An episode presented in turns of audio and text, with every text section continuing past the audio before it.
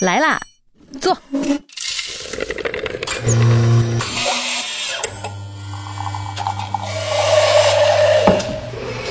您的半拿铁，请慢用。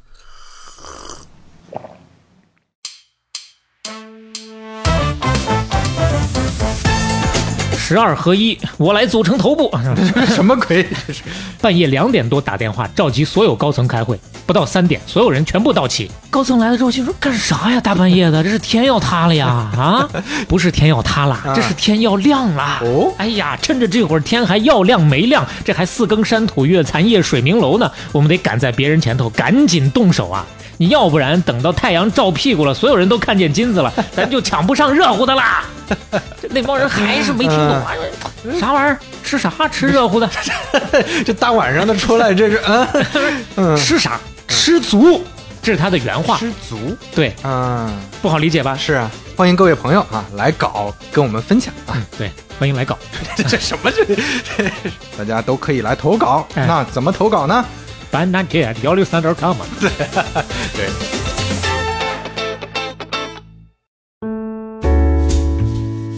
半导体五十五期大本开始，各位好，我是肖磊。我是刘飞，哎，不容易啊！不容易，怎么个不容易呢？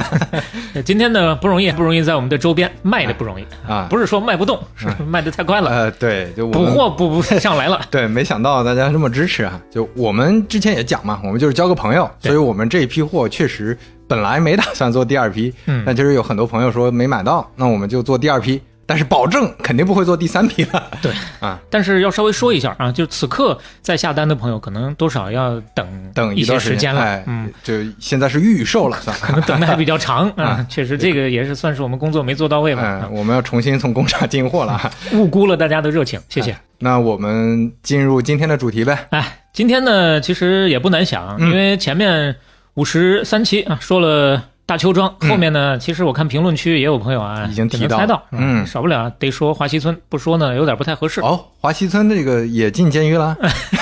哎哎，这个这这话可不敢这么哎讲，，没有没有没有，那你这个这那个年代是这样的，嗯。北大邱南华西嘛，啊，我我这个我知道，但是呃，这朋友都说嘛，因为有人说了，啊有人说了下面评论就说，哎，那个没进过监狱，人家肖磊讲的是监狱系列 啊，我咋没看到这个评论？啊，你都没意识到啊。哦，没有意识到这个。咱咱们就那就强调一下，咱们不是监狱系列啊，对对咱们是商业狂人。虽然前面几期咱们也讲过啊，除了刘飞中间插的那一期之外，所有的都已经进去过了。但是今天咱聊的这个确实没有这事儿啊。哎，这华西村呢，这个名头比大邱庄肯定是大多了，因为它是呃离我们比较近，对啊，它繁盛的时间比较长一些。感觉很多听友可能读过大学的朋友，在大学的时候没少听说过，就是去什么华西村大学实践啊对很多这种。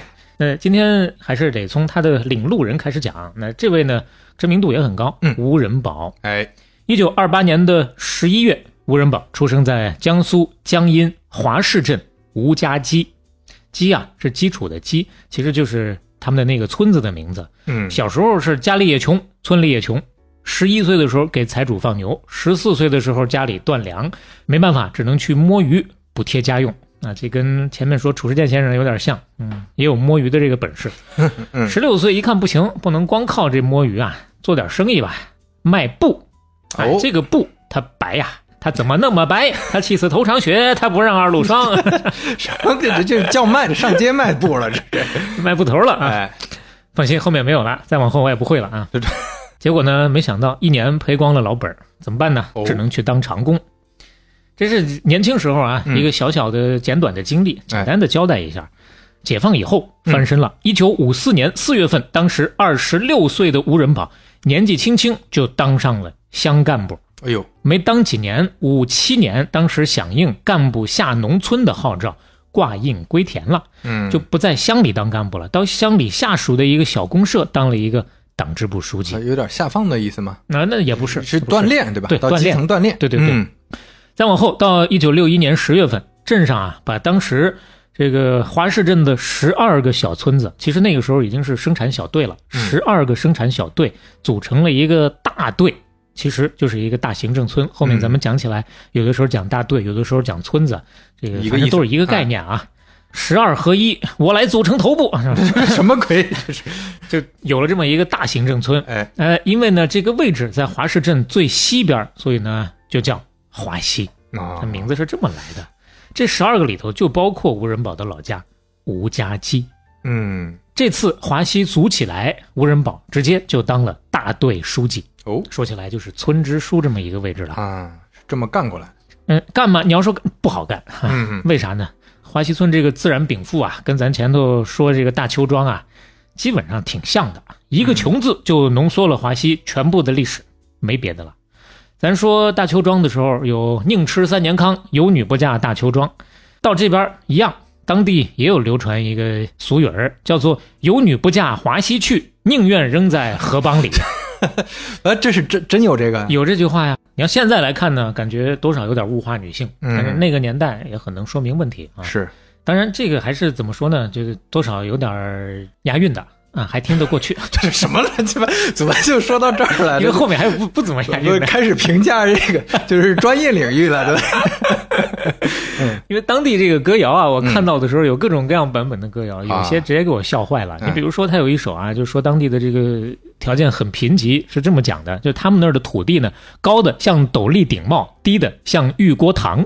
你看哪儿押韵了？一点韵都没有。当然后面还有啊，嗯半月不雨苗枯黄，一场大雨白茫茫，旱灾水灾无法扛，农民见了泪汪汪，哎呦，这反正听着挺惨的，是挺惨的。但这个起码也押上韵了，后面是是 是，这这这对押韵过于敏感了哎，是是是是。你要当 rapper，问题就是，同样是说这个事儿，啊我从其他一个资料里面看到的另一个版本，大概描绘的也是这么一个景象。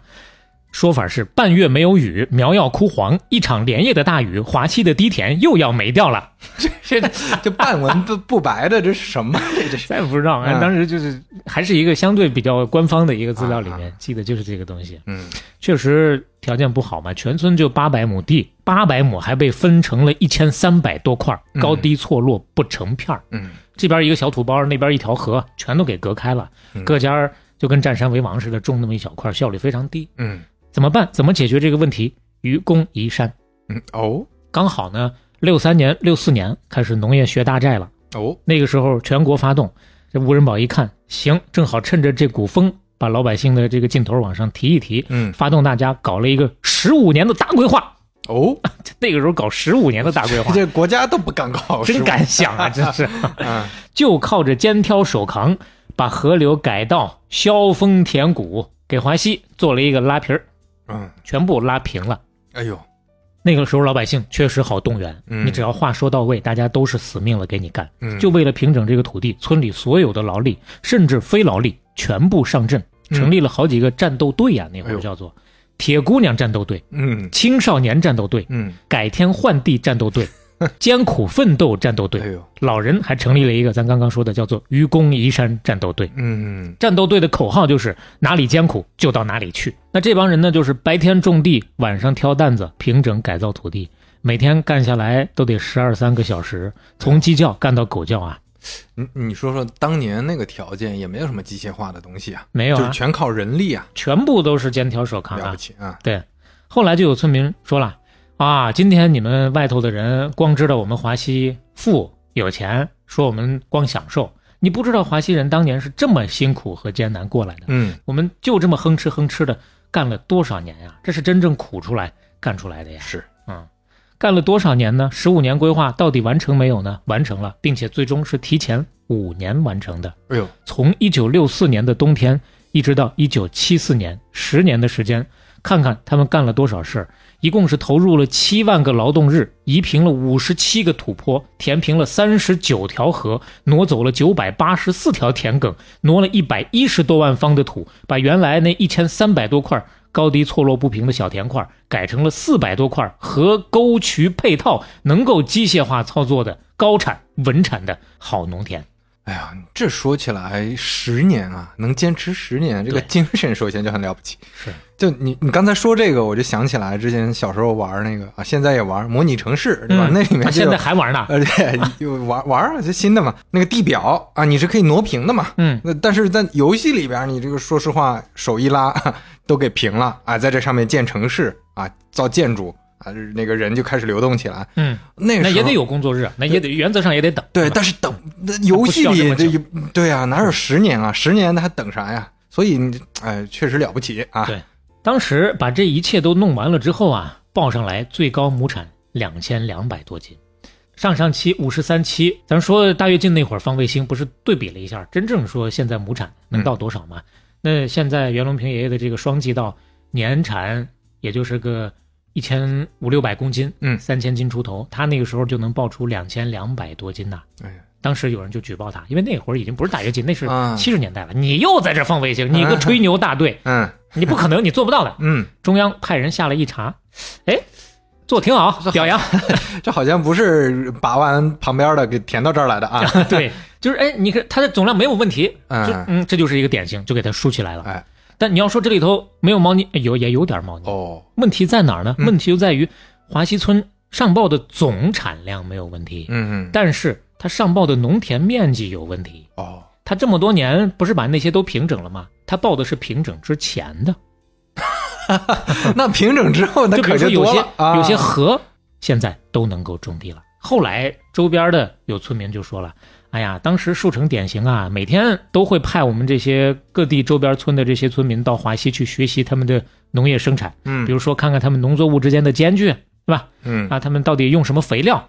说实话，这些有用，这当然有用了。但是你放在当年的这个华西村，其实还不如虚报的那点地 更管用。哎，你你说到这个，我想起什么来？就想起前段时间看的那个国产的迷你剧《显微镜下的大明之私捐案》啊，这都已经出剧了，啊。这呃你知道这个小说是吧？那当然啊，马伯庸的小说，你看过啊？看过一部分。这里边啊，最重要的那那一部分就是算学啊，嗯他讲明朝那当时就算田地，这里面有猫腻，就你算的不准，或者说你这给给上面有什么利益关系，嗯他就给你故意算的不准。嗯，嗯这里面就是学问，你用什么推步聚顶之术？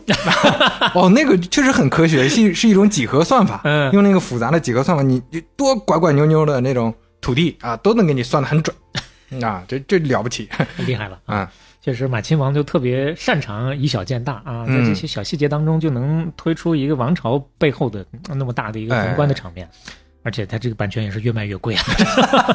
现在真是随便一个公司想拍买不起。嗯那咱说回来啊，就通过这样的方式把整个的产量搞上去了，并且呢自己也搞成标杆了。而且他不光是种这个地，种地的同时，他的新村建设也没停下，就是把整个老百姓的居住环境嗯，也提升了一把。哎，盖房子，盖房子怎么盖？没有技术人员，就让社员边学边干，出去学，学完之后回来就弄。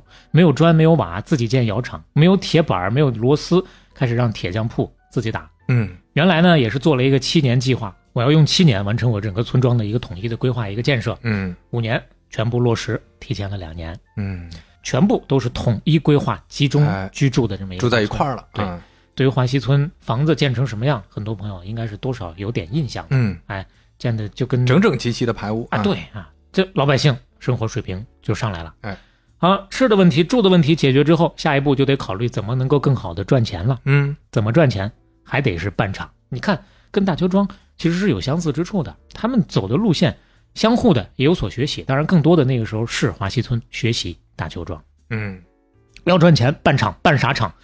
吴仁宝考察了一圈，最后啊，下决心要做一个小五金厂。嗯，那个时候小五金有市场，所以说他们就决定搞这个东西，外请专家，内训人才，偷偷的就把这个小五金厂给办起来了。嗯为什么是偷偷的呢？这事儿还真不敢明着办。具体的原因说了这么多期了，可能有些听过前面几期的朋友，大抵也有印象了。嗯呃当时全国上下都在叫什么叫割资本主义尾巴，嗯，就是宁要社会主义的草，我不要资本主义的苗，都在斗私批修。哎呦，那不是还有修正主义吗？对吧？其实批修就是要求大家抑制物质生活需求。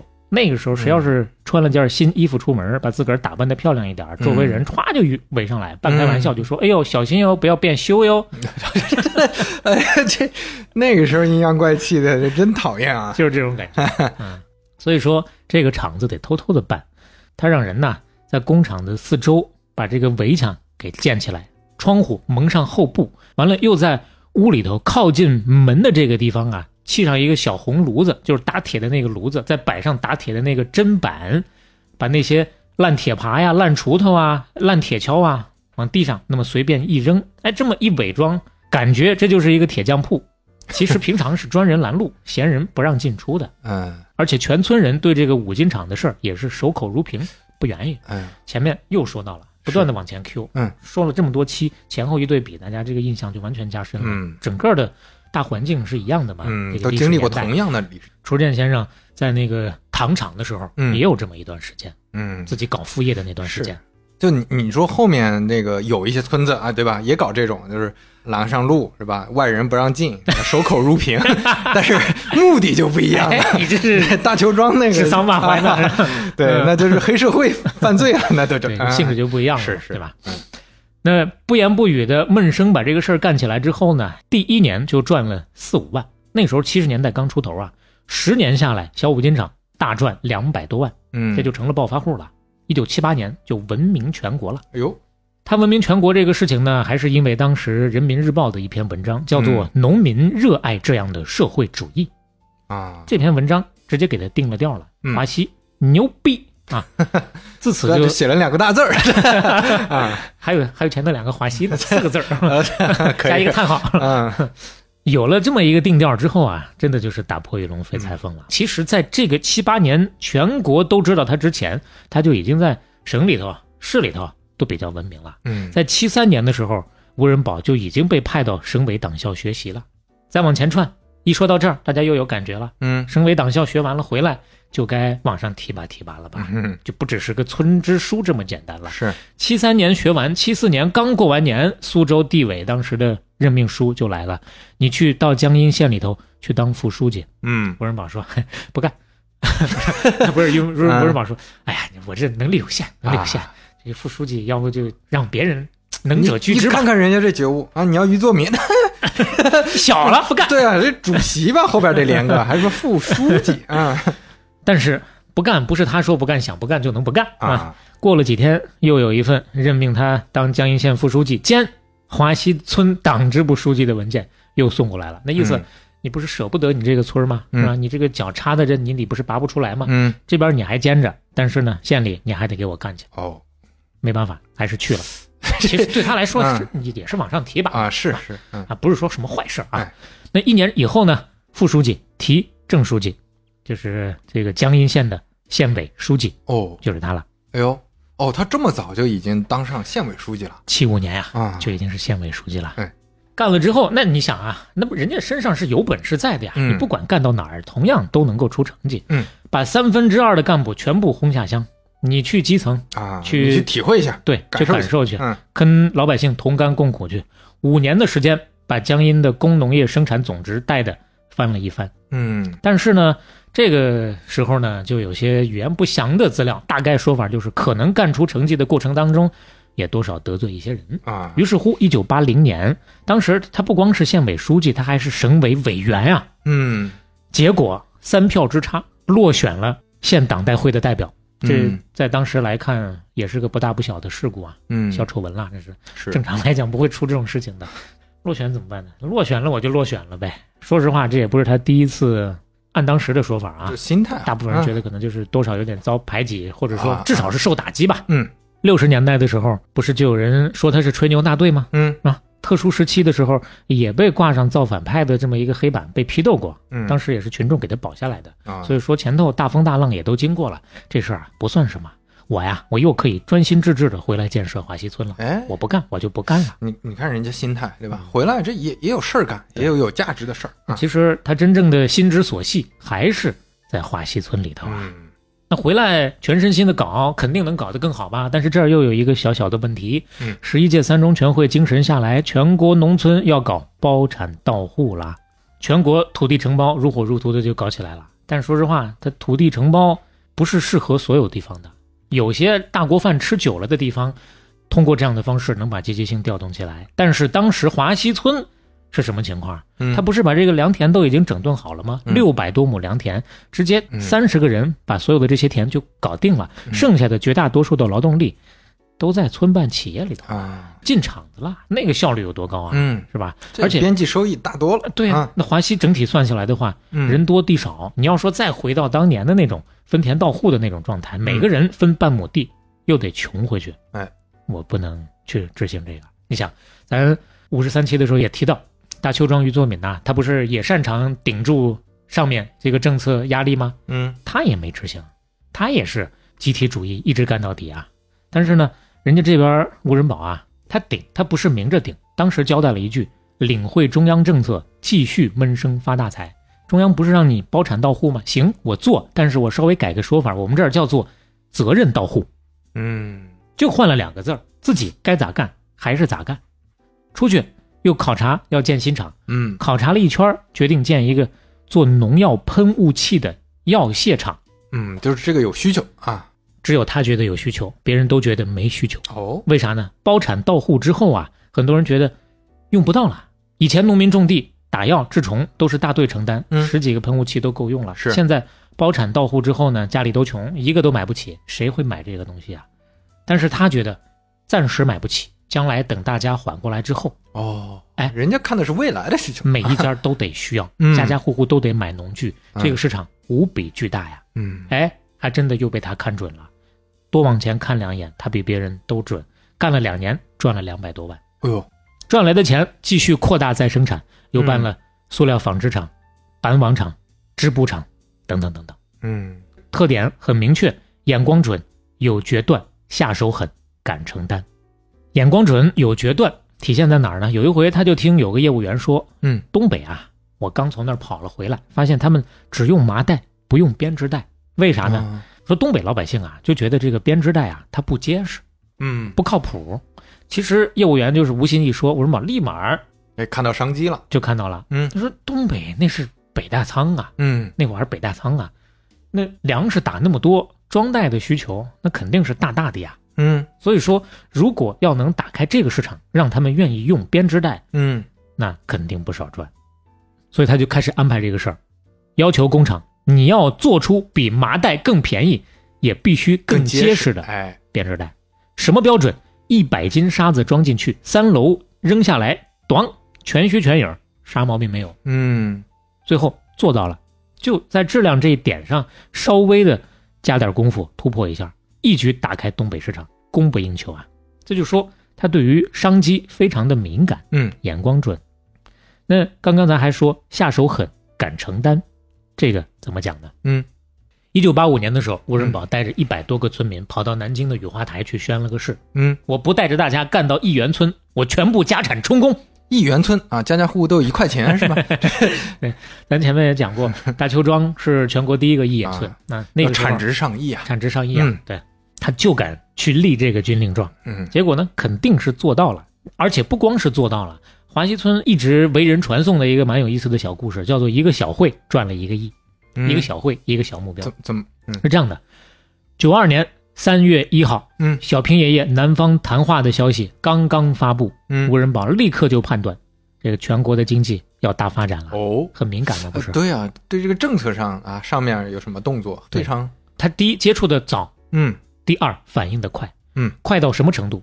知道的当天晚上躺在床上就越想越激动，越想越睡不着觉，嗯觉得时不我待，必须要抓紧。怎么抓？半夜两点多打电话召集所有高层开会，不到三点，所有人全部到齐。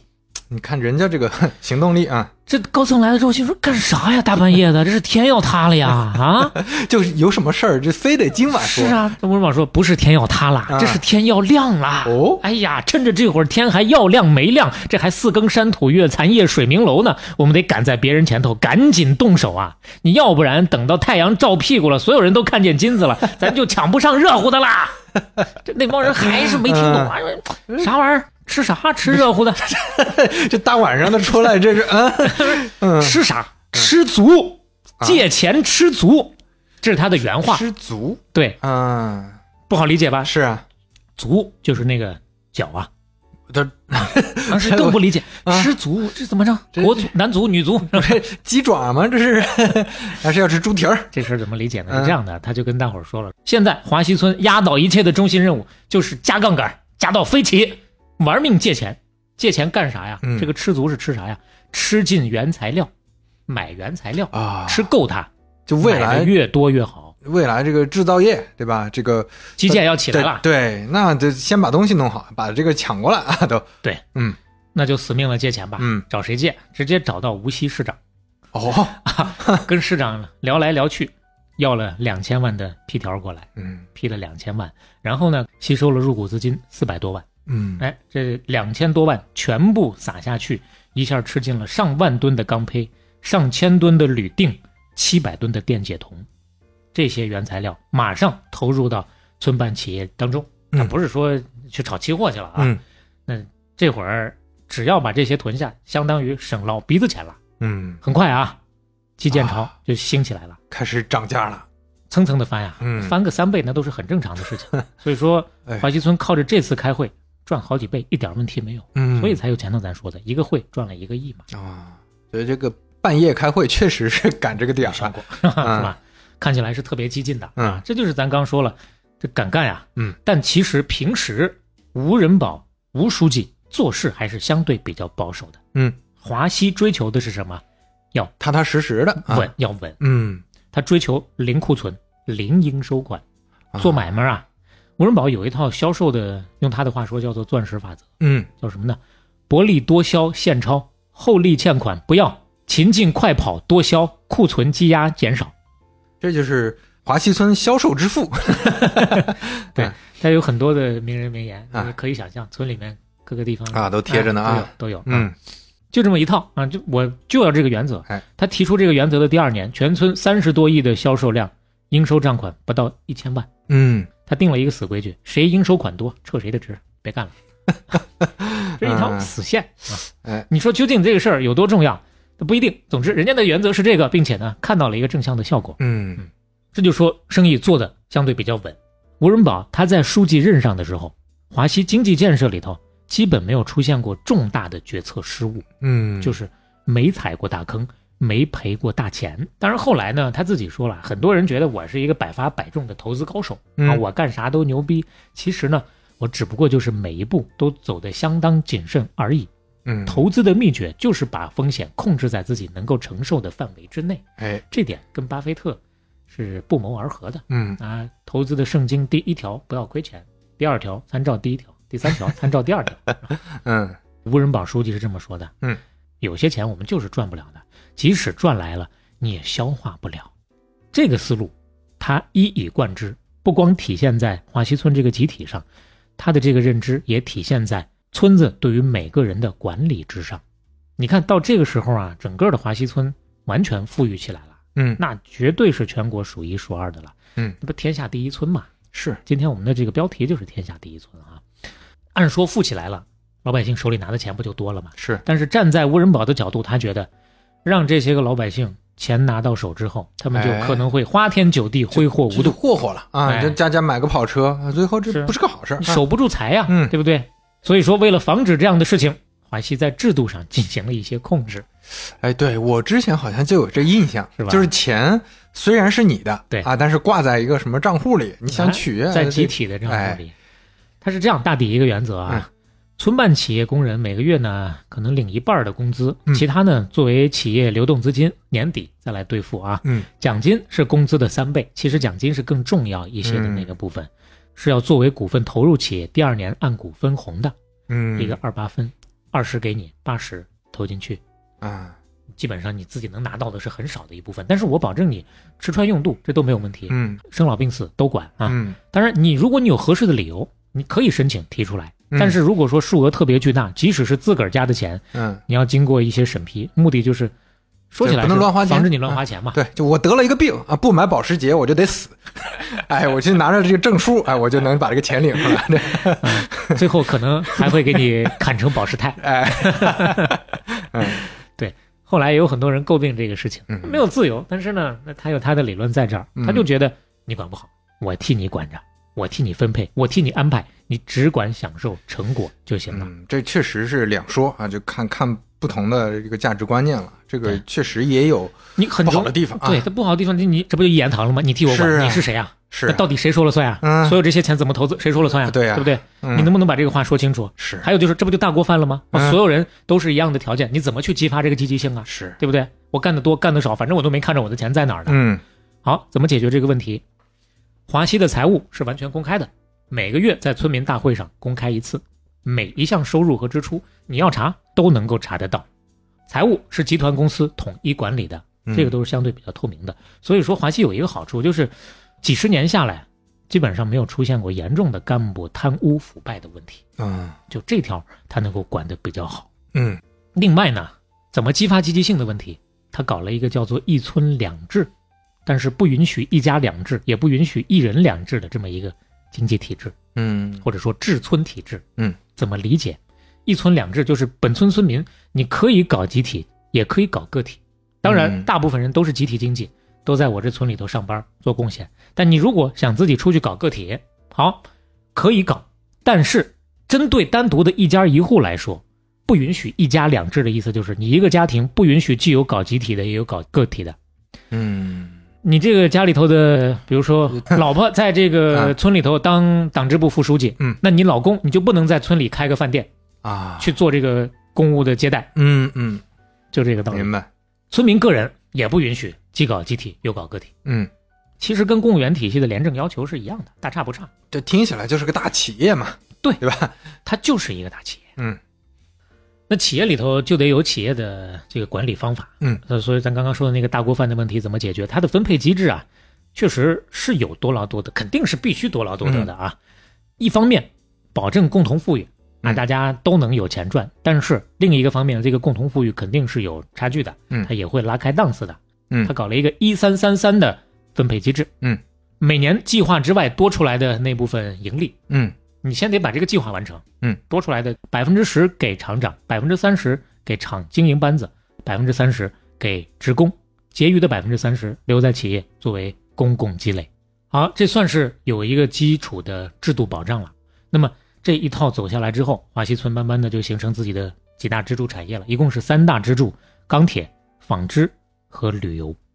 到一九九九年八月份的时候，华西村在深交所成功上市，当然不是这三大部分都上市啊，主要应该是纺织这个部分是上市的主体。嗯。当时九九年八月份成为了中国农村第一股，这个时候也是名副其实的天下第一村了。哎，当时全国无人不知、无人不晓的说法就是华西村那是家家住别墅啊，嗯。户户有汽车呀，人均存款上百万，生老病死全都管啊，百万啊，你这是百万户啊，两千年啊，对啊。你，想吧，这万元户这刚过去没多久啊，这这百万户了，这那就所以说嗯名副其实的天下第一村嘛，嗯对不对？当然这里头你看啊，汽车也好，存款也好，生老病死也好，别墅也好，别墅是重点。嗯，刚才也说了，七十年代刚开始建村的时候，搞这个这种一排排的那种一排排的，小小小，那那个那个时候是公寓是吧？更像哎不就是小小平房嘛。啊，小平房，小平房嘛啊嗯后来那就是真别墅了，哦，各种年代建的，分批次不同建的，建到最后欧式的别墅，看起来很豪华、很先进的。嗯。哎，刘飞看一下，嗯，而且除了这些个鳞次栉比的别墅之外，嗯，还有各种的建筑奇观，有 啊哎，这个有印 象就熟了。啊。嗯。著名奇观建筑探险家、鉴赏家和吐槽家史里芬老师，是吧？也曾经专门去拍过一期节目。是，嗯，这是肖磊跟刘飞都比较喜欢的。嗯九十八米高的金塔，嗯。耗费三点五公斤黄金镀成的，嗯。这是华西村的标志性的建筑，顶上供着菩萨、寿星、天官、老子、老子啊啊！这 这老 仿颐和园长廊的万米长廊，号称世界之最。说起来呢，很多文章说这是老书记怕大家出门的时候雨天淋着，所以说，哎，给你连到每家每户，嗯万米长。嗯嗯。翻版的世界公园，嗯。到处都是洋景啊，美国白宫、英国古堡、巴黎凯旋门、德国天文台等等吧。说起来呢，以前我们农民想出国都不敢想，嗯现在呢，就让农民天天都能在家门口出国。哎，就去那个天台，天天享受啊，就看着全世界的，看天台哪儿的天台啊？嗯上下七十四层，花了三十个亿，三百二十八米高的华西村最为人称道的五星级酒店——龙溪国际大酒店。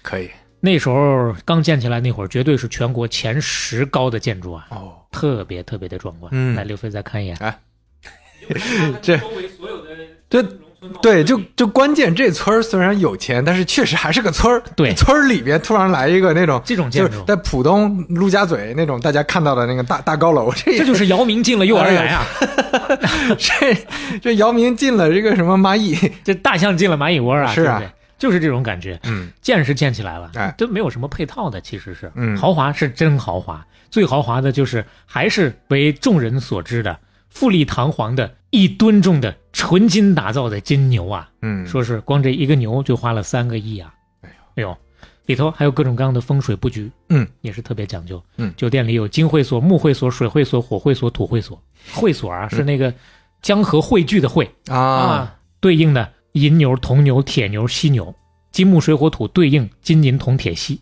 牛气冲天的这种感觉啊。这个地方啊，咱就不做太大的展开了，嗯吧？哎，这个东西真的是随便一搜哪儿都有啊。当然，你就很多人说这个事儿的时候哎都是吐槽的，呃，一般调笑的这对不对么说，啊，傻土老帽，嗯是吧？其实呢，说实话，咱如果换个思路来想，嗯笑话人家土老帽的，包括你你我在内啊，嗯咱有些时候说起来，我们私下里啊也是觉得 怎么怎么搞这些东西，嗯，我们是不是多少有点自我富裕的那种优越感？嗯 那是，我们高级在哪儿呢？对吧？嗯我记得我小时候去北京逛那个世界公园，嗯，逛得很开心的，嗯拍了好多照片。嗯，我现在想想，那是一个特别美好的一个回忆。嗯，小时候也没见过什么金字塔，没见过这美国白宫什么的。嗯嗯嗯，但是你多年以后再看到北京旅游攻略的时候，再提到世界公园的评价，基本就是还是揶揄居多了。是时代不一样了，时代不一样啊，时代不一样对你你看在当时的时代和当时的场景，对吧？你说当时的农村，你别说 就有个大点儿的建筑，是对吧？都没有，所以说，你如果说人家对人村民来说，这些东西建完之后，我自豪感油然而生，是那，可能还是有它的意义所在的。嗯嗯对人村民来说，如果说这个龙溪大酒店啊，全国前十的高的建筑，我每天看到它，我就特别的开心。那如果有这个意义也行，嗯有没有呢？当地人说没有，我还以为你要往回找补找补，这是不是，但是再找补一下吧。啊当地部分人说啊没有，有周边村的村民就说了，反而呢招来了不少的骂名。就是哦你看，你建这个大楼的时候，基本上也是华西村最该继续抓住产业转型的这个机遇，啊，去把资金投到实业里头去的。你掏出来三十个亿，你搞这么一个面子工程，嗯，嗯这就有点味儿不对了。嗯，这个刚才你说的时候，我就想说，那你确实是把钱存在这儿，你说拿出什么八十个点，对吧？投入下一步的结果，投入到建一个这个高楼大厦，对对吧？建一个建筑啊，这个你要不赚钱，嗯你就说不过去，是，对吧？那在所有的这些个建筑上，嗯啊，面子工程上味儿不对了，在人事上，慢慢的的让人觉得也有点味儿。变味儿，不对了，零三年七月份，当时老书记吴仁宝七十六岁了，嗯，决定交班，直接推荐了自己的四儿子吴协恩。嗯其实说实话，小时候老四吴协恩是不养在吴家的，嗯，是养在孙家的。这这还有一个小小的故事：七四年的夏天，太热，村里头几个孩儿去石窝里头游泳。啊啊，石窝你们那儿讲不讲嗯，不讲，啊？就是土水窝里头游泳。嗯十二岁的孙家的小儿子淹死了，啊，结果过继过去了，对他就啊过继过去了。嗯那咱说起来也是够狠的。嗯，那当时自己的儿子老四已经十一岁了呀，嗯，也懂事了呀，相当于就强硬的给他安排过去了。嗯，就因为这个强硬，再包括平时做出这么大成绩，不得天天扑在工作上吗？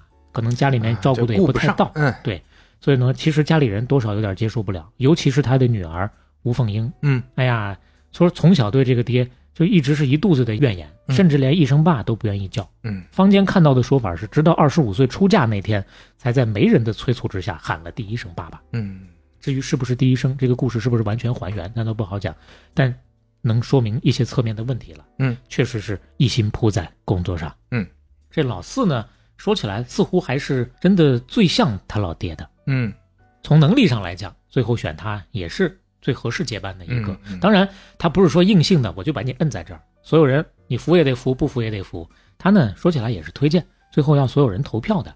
投票的结果是什么呢？全票当选。哦，但是你不管怎么个全票法，只要是二代接班了，外面肯定马上就有人说说法你这哎是搞家天下呀，是啊，你已经走大邱庄于作敏的这个老路子了。还 把于作敏提出来 Q 到了，当时华西三十一个正副书记，五个是吴仁宝的子女，就他的孩子全都在里面了。嗯，华西百分之九十点七的可支配资金掌握在吴仁宝的四个儿子手上。嗯但是他不这么说，他说，就算现在这个情况确实是这样，但是从华西建村以来，历届主管财务的负责人都不是吴家的人，也不是吴家的亲戚。嗯都是外姓人，跟我没有什么直接关系的。嗯，他说村党委委员五十六个人，吴家只有八个人。那当然可能就是不姓吴的八个，确实还有一些旁系的亲戚没算进去。但列出所有的这些个格局之后，老书记给出的最终的结论就是，根本上我们依然是集体领导，不是家天下，不是我一个人或者一个吴家说了算。嗯但不管是与不是，基本上运行就是这样了。这些人是他的人，这就是继承的事实。嗯，听不听他的，当然得听他的呀，对不对？他在的时候，这个格局没有任何问题，哪怕别人有一些微词，嗯，可能也不说什么，他还能带着他还是继续往上走，对对他还是对他是认可的，啊是认可的，是是威望确实非常的高。嗯威望高也是人家自己建立起来的，这一点跟早期的宇作敏是非常像的。嗯，华西村所有的村民都已经住进第六代别墅了，嗯这老书记跟他的老伴儿赵根地还在上个世纪七十年代建起来的那个老屋里头不走呢。嗯其实上个世纪七十年代的时候，他就给自己立了一个规矩：三不，第一不拿最高工资，第二不住最好房子，第三不拿最高奖金。嗯后来华西镇政府给他奖励过五千万，分文不取，全部捐给集体。有人说你这就是作秀啊，但是呢，咱前面是不是也说过，作秀做一辈子，那不就是正经好人吗？嗯你做一天和做一辈子，那能是一回事吗？是，就你还是看怎么做的嘛。对最后确实体现出来是这样嘛。咱不是说村里头会有各种他的标语吗？其中一个最为人称道的标语是这么说的：家有黄金数吨，一天也只能吃三顿；豪华房子独占鳌头，一人也只占一个床位。嗯咱就说大邱庄所有的这些个叫名言也好，嗯，叫做俗语儿也好，咋都不押韵呢？这是广厦万间，卧眠七尺；良田千顷，日仅三餐。就这不这有这个话放在这？单押都没有，甚至啊啊，哪怕说用郭德纲老师的话说，嗯你有金银千百万，临死两手攥空拳；啊你有广厦千万间，嗯睡觉不过三尺宽；嗯你有衣服千万件，你也不能每日一起穿。嗯。吴书记说的这个，哎，我觉得他们就需要啊，就是村里大喇叭天天放班拿铁，啊、天天放这个贯口。同志们把这个韵压起来，好不好？嗯哎，那说到这儿，确实老书记至少在我看到的所有的我感兴趣的资料了解下来，嗯，绝绝大多数对于吴仁宝老先生那都是认可的和嗯。称赞的。可能有部分周边村的村民在一些时间点和事件上是有微词的，嗯，但是呢，这也跟屁股决定脑袋是有一定关系的，应该是，嗯，毕竟人都有立场之分。对，那他们村里的人，不管是青壮力还是姑娘，肯定都跑到华西村了嘛，这也可以理解。嗯，哎，这个跑它有的不一样的跑法，哦一会儿咱会说到哎啊。吴仁宝老先生，二零一三年三月十八号因为肺癌去世，哎呦，整十年了呀。享年八十五岁。嗯嗯，后来有人说，如果吴仁宝单干，可能就不会有这个富甲天下的华西村这个天下第一村，可能会多出一家类似于像宗庆后先生的娃哈哈，或者说鲁冠球先生的万象集团这样的优秀的呃家族性质的这个企业了。嗯其实就像刚刚刘飞说到的，这华西村叫个村，其实也只是一个说法而已了，嗯，这不就是一个大企业吗？是对吧？对，这整个村儿就是个村办企业。改革开放往后打，有不止华西，也不止大邱这两个明星村，还有其他蛮多的。河南有南街村，嗯。山东有南山村，嗯。北京流民营，等等等等吧，嗯。各种的，大家听说过没听说过的，而且说不定就有此时此刻正在听节目的，有咱刚刚提到的这些里头的。嗯。那所谓的明星村，都是相对比较成功的，已经变成企业的这么一个集体。是。啊只不过呢，很长一段时间之内，他们说企业吧，也不是那么现代化的体制机制的那种企业，嗯。是保留了一个集体分配和公共生活方式的这么一种企业。嗯但话说回来，既然是企业，本质上你都得符合遵循市场经济条件之下市场规律的要求，你才能够存活，并且能够活得越来越好。嗯那他们到底符不符合呢？嗯，他们能吗？咱就看看现实的这个，依然是今天讲到的华西村的例子。嗯那不是交班了吗？交给四儿子吴协恩了。有学者在研究华西村的时候，有一次碰到他的三儿子，挺熟了，就直接问：“你觉得为啥最后是老四？”三儿子张嘴就来，因为是是是一二三四。特别提到的一点就是，老四啊，他最善于去用华西的无形资产，帮华西挣钱。什么叫做无形资产？就是华西这块牌子。嗯一九九四年，吴先当时在华西西昌公司当总经理的时候，用投入成本比较小的一系列的像华西烟、华西酒，确实是挣了一笔大钱的。啊咱就说这个烟吧，当时是找到了一家已经亏损了两个多亿的淮阴卷烟厂去合作，跟对方谈，你可以使用华西的名号，但是呢，我不投钱，我相当于是名号入股了，嗯而且我不光不投钱，还要收一定的品牌使用费。这就是周边啊！而且你你看，不管不管是 to C 对吧，还是 to B，就是周边玩法，就我拿着 IP 受理，就我就给你卖钱。对于一个村来讲，嗯当时有这个意识还是很早了，嗯已经是，哎，出乎意料，一炮而红，嗯效果特别的好，这个厂子也被救活了，一举扭亏为盈，一路长虹，嗯这个名头也打出去了。嗯，包括后来，咱不是说九九年上市吗？华西村这个上市也是吴协恩一力主张和主导的。当时他说上市的时候啊，整个的决策层投票就一票反对的嗯吴仁宝嗯啊。但是呢，后来我看有这个相对比较靠谱的资料是这么说的：吴仁宝虽然投了反对票，但其实是同意的，就想给孩子一点压力。啊，啊 对，就反正肯定是能通过了，那你这一票的意味就不不太一样。该聊的就都已经聊明白了嘛。那零三年接班之后呢，其实吴先就在考虑让华西村要转型，要多元化发展了。嗯你要靠铁杆庄稼吃老米，确实他心里也有数，你坚持不到多少年头。接班的头一年，华西村的产值翻番到了两百二十亿，嗯，成绩可以说非常好。但即使那个时候成绩非常好，大家也都觉得这是吴仁宝给你送上马服了一程，是吧？你头一年还是祖上硬币，他给做的基础好，所以你能赚钱。嗯我们都知道你老爹行，你到底行不行？你还得后面多干几年再看。这就说呀，当儿子的不好干呀。说到这儿，咱提一个现象，叫做克里斯马现象。有哦学者在研究的时候啊，就谈到了这么一个现象。嗯克里斯玛 （charisma） 啊 嗯直译过来是魅力啊啊，超凡的个人魅力，就这种。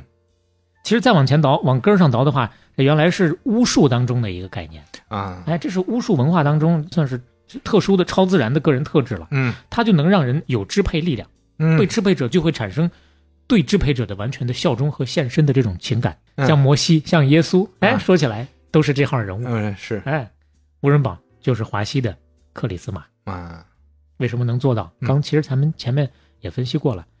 首先，他是第一代的创业者，嗯他是事业的领路人，嗯，他能干出成绩，他有本事，大家都服他。嗯第二，他是奉献者，只问耕耘不问收获，只管奉献不谈享受。智人无己，神人无功，圣人无名，他都占了。那他占了不要紧，到了第二代，占与不占就不占了呀。到了接班人身上，就难了。嗯所有的这些，不管是挺好的这些个机制，还是个人魅力方面，想要有统御力，你那基本上还得从头干，对那甚至说比从头干还要难。你永远有这个光环笼罩和阻挡对，这里边有天赋的问题，还有很多后天的，就特殊的环境下，对吧？大家当年跟他干，那那是挖了十年的山啊！你有这种经历，那就是不一样的。所以后面要怎么干才能够让大家认可呀？那就搞变革吧。你不可否认，人家二代上台之后啊，确实也是做了很多的事情的。嗯零三年一上任，就干了一件大事，连续关了周边的九个厂子。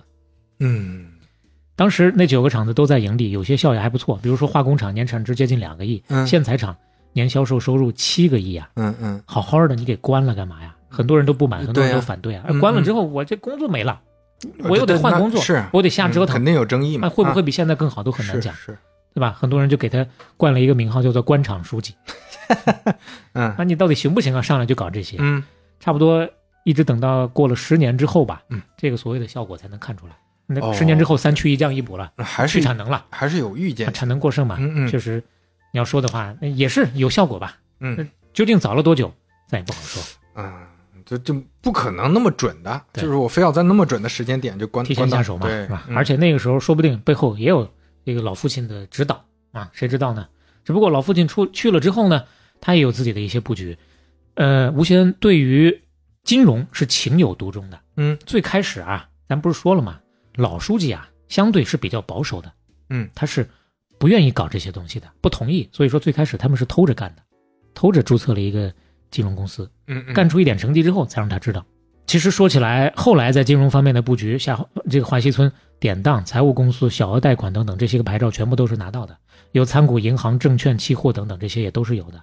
而且通过并购基金，后来还有各种各样这些方面的操作，各种的新产业也都在做的。互联网搞过，电竞搞过，环保搞过，半导体也搞过。嗯，哎，他们也想搞芯片的，跟我们一样。是。说到这儿，该插广告了。哎，来，我们进段广告。哎，欢迎来到我们的中插广告时间啊！我们这次中插的是个什么广告呢？啊，跟大家想的不一样，就我们不提我们的真硅晶片的杯垫了，哎，我们不提跟美品商店合作的这一款周边产品了啊！我们要提的是什么？不提了一个小时，最后，我们我们想要提的是，我们想要开一个新的栏目，嗯啊，未来我们希望能跟听众。大家更好的互动，所以我们未来中间可能都会有这么一个固定的环节，叫听友来信环节。前面有几期我们说过，呃，准备有这么一个小的设计的，考虑了一下之后呢，现在开始落地了啊。哎，我们就会中插在每一期节目的中间啊，推荐大家给我们投稿。你可以投稿语音，也可以投稿文字，语音最好。哎，对，因为我们是个播客嘛，你投稿文字呢，我们得念出来。我替你念是一点问题都没有，对。但是你就不可能通过半拿铁的节目听到自己的声音了呀。哎，这别人不能听到你的声音了，对吧？那大家投稿到底投什么内容呢？嗯，那我觉得什么样的都可以啊。我们前期就是以一个比较 open、比较开放的心态来，比如说。你可以讲述你跟半拿铁的故事，哎哎，是不是听了之后睡眠变差了？哎呀，睡不着啊，激情澎湃呀，是不是睡眠变好了啊？每天不听就睡不着觉啊！哎，从业者朋友们，你可以说说你的经历和看法，嗯，包括一些刊物和意见。是，哎，之前其实有很多期，不管是芯片行业的，还是食品饮料行业的，很多听友就给我们提供了一些科普的信息。哎，我们多次也提过，对我们觉得特别棒，这而且这个很有价值，其实是我们本来想做的一件。事情我们没有做好啊，那听友们来跟我们互动的过程中，把它做得更好。我们这就是抛砖引玉了啊。那也可以呢，比如说你就讲，就我们毕竟还是个商业节目啊，是，你可以讲一个，你笑什么？笑得这么心虚？哎，也可以讲一个你觉得很有趣的商业小故事。哎，比如说你看到哪个什么商业模式特别精彩，嗯，哎，就说就是你楼下的早餐店啊，就是你楼下的奶茶店。他做了一个什么小的活动，挺有意思，你也可以跟我们大家唠一唠，讲一讲，对吧？哎，期待你的来信。是，哎，喜欢半拉体的朋友们，大家都可以来投稿。那怎么投稿呢？给我们的我们刚注册的啊，用我们的英文名啊，应该叫法文名注册的半拿铁，半拉铁，哎，幺六三的邮箱就是半拿铁 at 幺六三点 com，啊，其实就是拼音了啊，全拼全拼，哎，b a n n a t i e at。幺六三到 com 是啊，大家给这个邮箱啊，但当然没有邮箱的朋友，那就算了，注册一个好不好？没有别的途径了啊！哎，期待听友们的来信，期待你们的故事和声音。你们要是能搞个一万字俩小时，我们少做一期节目也挺好的。这这小磊最近这是怎么了？人已经开始幻想了，自己都不想干了。哎，那我们就说到这儿，来进入我们的整片回来。对，广告跟你想的不一样啊！背掉了，我们就不做广告了，因为现在下单还要等太久嘛。前面说过了啊，这都说了三遍了，就不做广告了。这什么节目？这是？我们回回到还是这个内容当中来啊。嗯，哎，刚才是为啥做广告？对，刚才不是说嘛，他们也会也会做这个半导体的这个相关的行业，做布局嘛。嗯，那说起来也是挺有眼光的，但是呢。也有这个周边的怎么说呢？内部的人说吧，每一个方面的布局，不说每一个吧，相当一些行业的布局不是那么的深入，可能稍微的有点蜻蜓点水的那个意思。我们能看到的是，到目前为止还没有太显著的一个效果。嗯，现在唱衰华西村的文章可以说比比皆是，满天飞。你比如说，从户均存款百万到负债四百亿，华西村经历了什么？嗯，曾经的天下第一村，如今却要靠变卖股份来过活。嗯。听起来就有点标题党，是，所以说呢，很多内容呢也不敢取信，尽量的找找看看有没有官方他们自己最起码还认可一些的内容。首先呢，确实在二一年的时候出现过一次看起来像是挤兑，当时华西官方的回应是外面的引资款到期兑付，结果有一些坊间不太好的传言，传着传着呢，大家就都害怕了，着急了，就都来排队兑付了，这是华西。给出的官方的一个说法，那周边村的村民的说法是什么呢？说当时这个几队他对付的可没有那么的轻松啊。嗯当时是在江阴市政府持续的施压之下，才把部分以集体名义集资的资金给兑出来，给还回来了。嗯另外一部分资金还是市政府垫付的，而且过了不久之后，无锡国资委就进入接管华西村的经济大权了。也就这个事儿，好像看起来没有官方、没有华西村自己说的那么云淡风轻。后来呢，我稍微的查证一下啊，嗯目前看到的有些说法大概是这样的：钢铁企业是由无锡国资委接手了，轻工类企业呢主要是由江阴国资委接手的，嗯还剩十来家小单位继续的归华西村这个管理的。嗯大抵就是无锡国联、江阴国联入驻，并且控股了华西集团这么一个意思。如果确实有内部的人员（括弧），嗯，怎么说呢？华西核心村的人哎能够找到的发言真的非常非常之少。嗯周边村我们能够看到一些，核心村大家似乎不太愿意出来讲话，嗯真的能找到的讲话很少。村里的公关就来找你了。嗯对，所以有些事情很难拿到一手的资料啊。嗯这是二一年的这一波，那可以看得出来，确实是有一些负面的影响的。嗯，二二年又传，年初的时候就传说华西旗下的相关的一些公司已经欠债接近四百亿了啊，股份又一次的又挤兑了。年初传完之后呢，七月份又传说大量的村民拿着三年期的股份去公司要求兑换，但是这一波呢，这个华西村官方出来的辟谣是你这些年各种各样的地方都在唱衰华西村嘛，但是呢，我们一直还是向前发展的。他原话是，每到一个时间点，华西村都会因为这样的事情上热搜啊，这纯属炒作。一点企业有负债是很正常的事情。嗯华西村包括华西集团，目前是看重自身的发展，坚持共同富裕，富裕老百姓。最后这个回应还是有点打官腔。那么我们能够看到的是，中国企业联合会、中国企业家协会发布的二零二二中国企业五百强榜单，江苏华西集团以四百五十七亿八千七百五十七万营业收入位列第四百八十一位，最起码还是在五百强里面的。虽然比二零二一年相比下降了五十七位，但是话说回来，我们前面讲唐万新先生的德隆系的时候啊，嗯其实也有轰然倒塌之前，他还进过胡润的这个榜单的第一名呢。嗯所以说，能说明一些问题，嗯也说明不了太多少吧。嗯为什么会出现这样的问题？嗯总之，你知道他现在不是最初的那个最辉煌的蒸蒸日上的时候了，这个是无可厚非的。具体到了什么程度，我们不做定论。是这个事情我一直自己是挺疑惑的。那、为什么这一路下来，他能坚持这么多年，到现在变成了处处都是负面的消息呢？嗯为什么？老书记走了，时代变了，华西自己也变了。嗯老书记走了，刚刚我们也说了，对吧是不展开了。嗯时代变了和华西自己变了，这个事儿到底怎么回事？华西变了，现在的华西已经不是当初的华西了，那确实是这样的。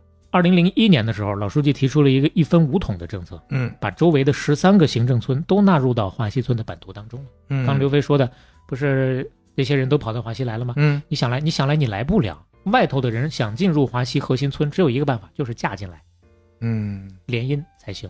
嗯，任何其他的办法，跟移民似的最初的时候，可能据周边村人说，有一些能买进来的，啊，后来估计 就这更像移民了，就投资移民嘛，对对对，这不是是这样，花钱买进来，享受他的福利。嚯后来就只能嫁进来。嗯当然说起来，只能女的嫁进来，男的呢？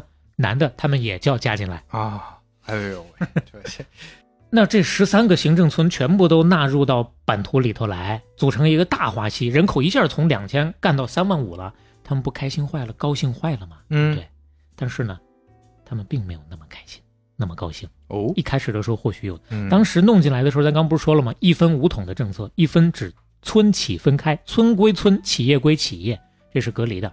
五统指的是什么？经济统一管理，干部统一使用嗯，劳动力在同等条件下统一安排嗯，福利统一发放，村建统一规划。嗯看起来不就是大家拉平一样的待遇吗？嗯不，统一不代表一致，不同范围之内的村民功能定位不一样。嗯，老书记有一句指导性的口号，叫做“山南钱庄，山北粮仓，中间天堂嗯”。怎么理解？说的是这十几个村子的规划，一村和啊二村，这是原来的华西核心村，是天堂那部分；嗯。三四五、十二、十三村是核心经济产业区，嗯，在这儿办工业，承担经济发展的重任。嗯。六七八九十和十一村是粮仓，重点发展旅游业和满足粮食的自给自足，嗯，这是公开报道里的说法。嗯，但是周边村民有周边村民的说法，说他们呐，当时是用利诱的方式，嗯，让这些周边村的大队书记因为自己的个人利益牺牲，了啊，对，交出了大队的集体利益。嗯为什么叫集体利益啊？嗯因为他说那阵儿啊，刚并村那会儿啊，嗯，华西啊拿了我们的土地啊，啊把我们的土地都拿过来，资源空前扩张。之前嗯积压的一些生产的优势，之前它就那么大地儿，嗯想要再建厂没地儿了。现在呢，并进来相当于零成本的，他就可以在这在我们这上面再去建厂的了，嗯迅速的释放出来。所以说，有了我们这些个支持之后，才开启了华西村零三年之后迅猛发展的这么一个势头。嗯，当然，发展了不是好事儿吗？是好事儿，但是发展了之后，就有了待遇不一样的问题了。嗯简化一点说啊，核心村村民是天龙人，周边村村民是村民。你就说华西村的内部的这个格局就挺有意思的，中心村村民住的最新的后来第几代的第六代再往后的那些个欧式的别墅啊，嗯。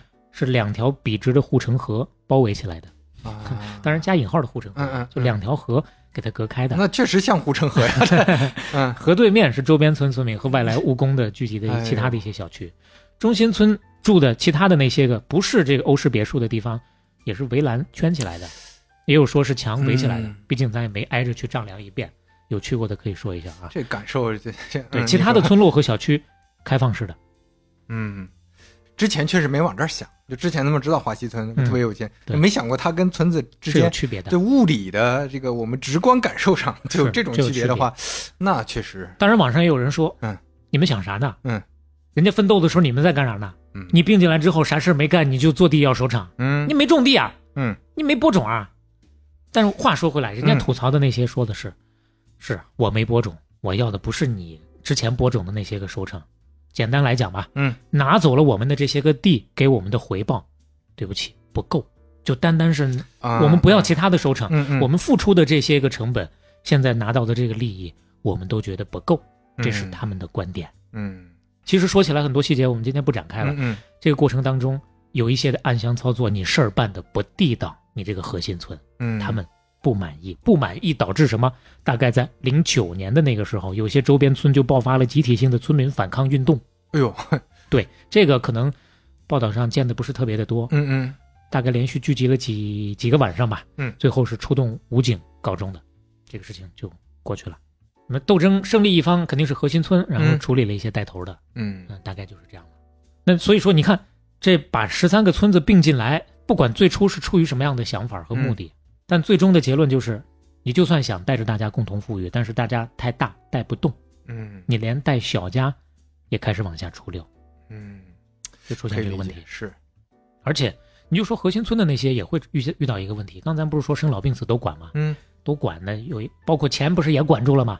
很多钱只能在村里消费。嗯一方面呢是促进内循环了嘛，对吧？这个这两年大家都熟，把自己的村里的这个带动起来。但是另一个层面呢，嗯就是太闭塞，就是形成了一个封闭的小王国。嗯但是时代变了，不一样了呀。当初你能够出挑，你能够跳出来，是有强人带着大家不走寻常路的。嗯现在呢，没有那么便利的条件了。嗯，咱可以看看当初什么叫做便利的条件。嗯，咱说大邱庄的时候，不是也说了吗？干出成绩之后，越干越好，越好越干，然后越来越好干。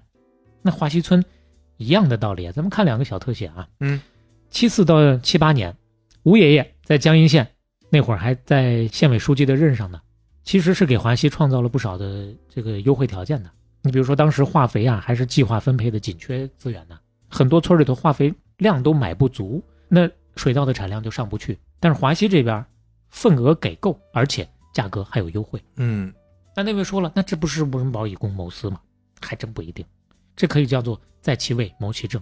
哪怕不是他当书记，换成别人当领导的时候，大家 KPI 都是这样，对嗯这是核心利益一致的一个表现。是，往前再推，在他还没有成为全国典型之前，咱前面不是说嘛，就已经是当地的典型了，就是乡镇一级竖起来的先进的样板了。所以说也会给他倾斜和扶持。最简单的扶持，到了农忙的时候人手不够，城里会有支农的队伍，有学生，有工人，有军队，有干部下乡。这些队伍先安排给谁？先满足谁呀、华西村，其他的村没有这个待遇。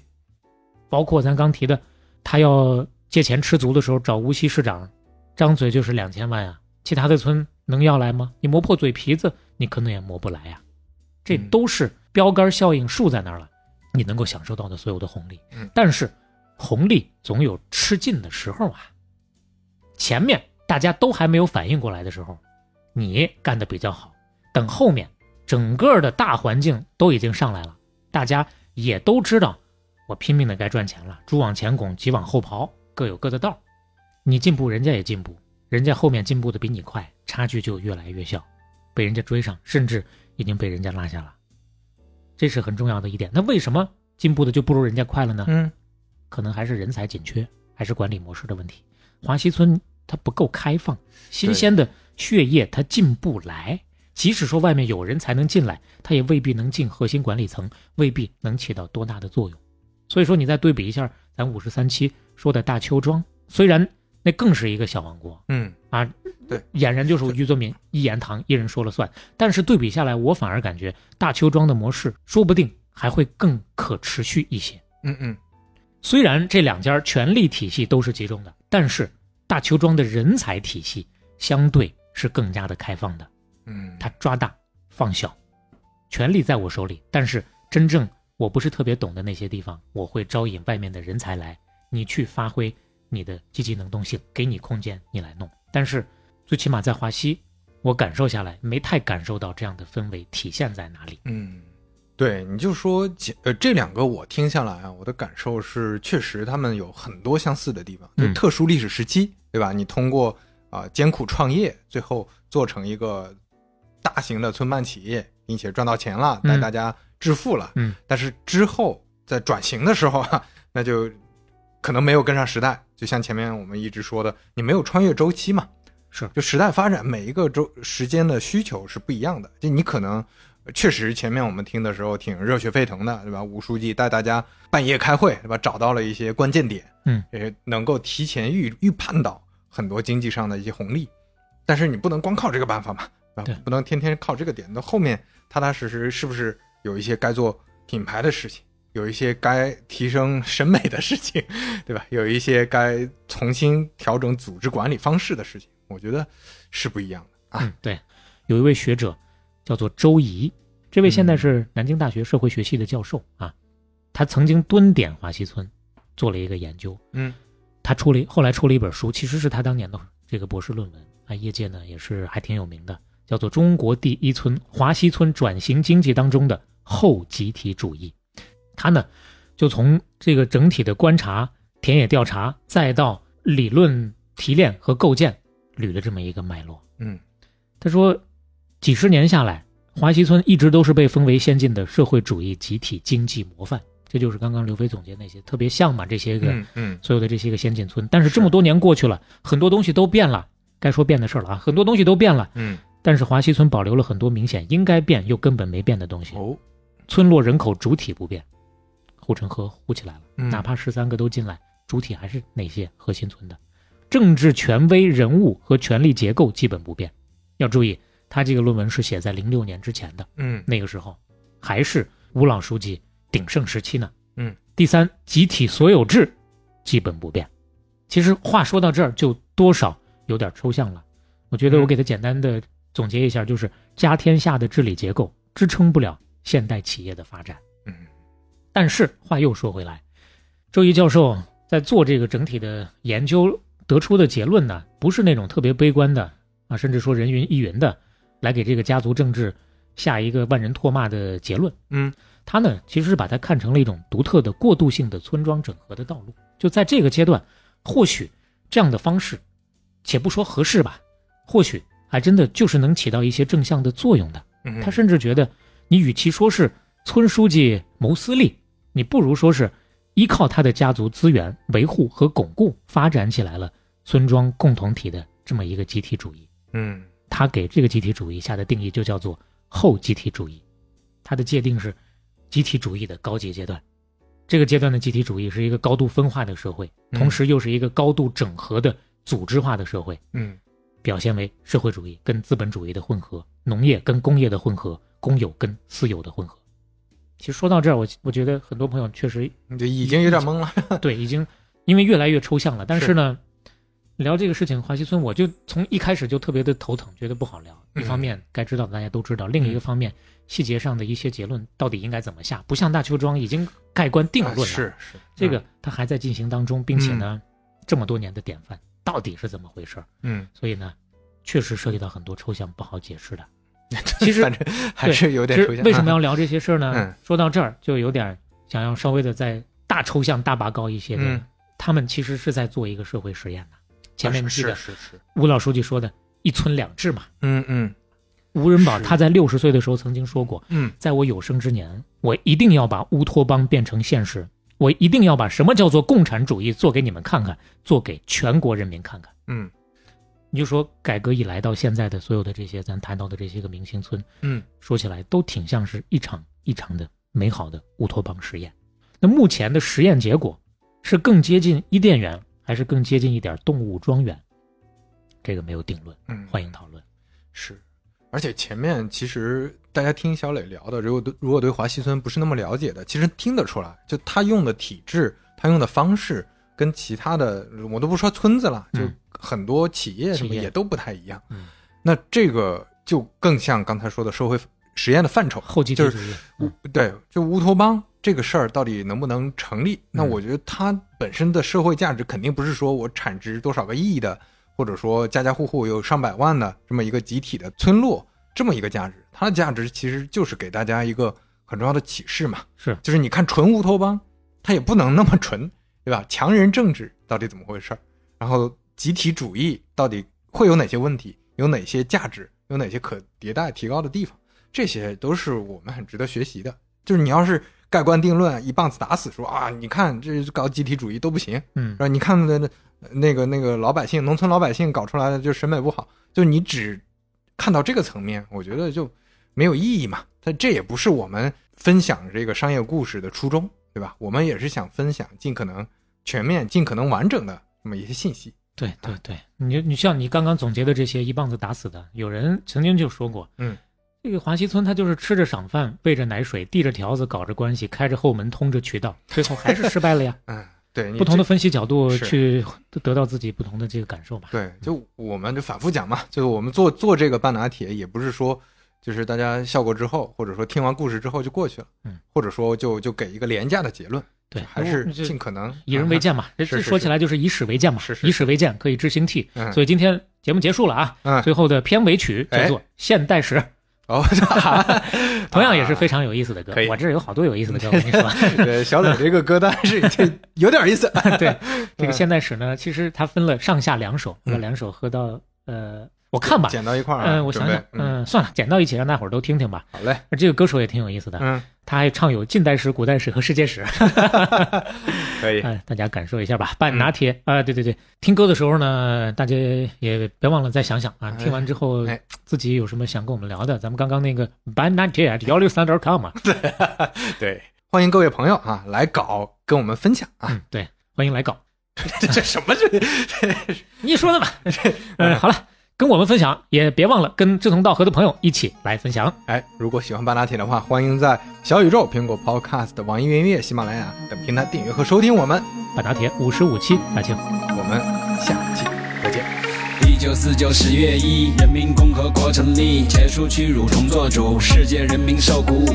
五零至五二土改，封建土制被废除，农民翻身来做主，农业生产变迅速。五零至五三，彭总司令把责担，抗美援朝把敌击退，上甘岭战杨国威，最可爱人民志愿军，黄继光和邱少云。五一年驶入西藏，中国大陆全解放。一九五三至五七，义务计划出成绩，汽车、飞机和机床，长江大桥和鞍钢。一九五三至五六，三大改造显成就，农业手工合作社，公司合营共享乐。社会主义基本建筑的阶段已迈入，一九四九一五新中国人大释开幕，左倾翻在五八，大跃进人民公社化，高指标下指挥，浮夸共占凉风吹。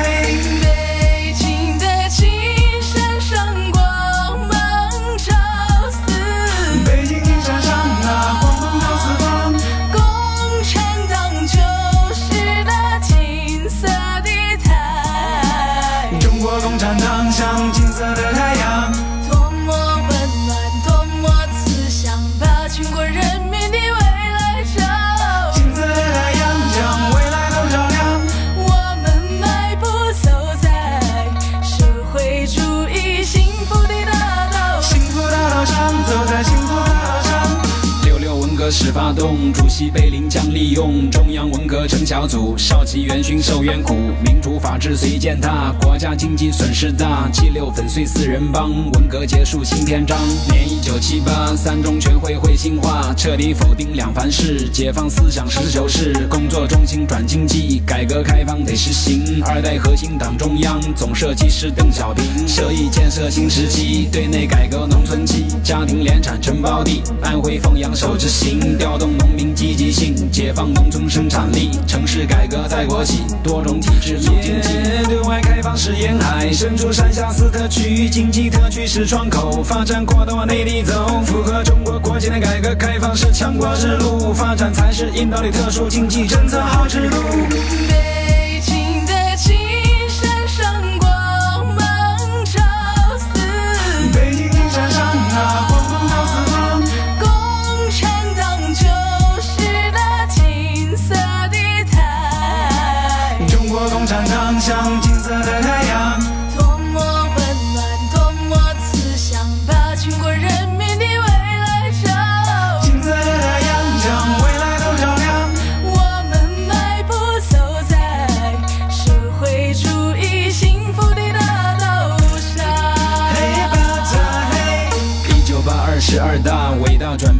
大，社会主义现代化，中国特色新提法。九八七十三大初级阶段诚信化，由此明了我国情，一心两点路线定，经济建设为中心，两项坚持基本点，改革开放得坚持，四项原则放心间，坚持共产党的领导和社会主义道路，人民民主专政马列毛泽东思想要记住，海军空军先后立，一九四九三军旗，战略导弹在武器，主要任务核反击，大杂居、小聚居，捍卫主民族格局，少数民族自治区，民族团结一国两制方针对，统一大业迈开腿，两岸统一密集会，九二共识里程碑。一九九七香港归，一九九九澳门回，殖民耻辱擦干泪，独立自主先国威。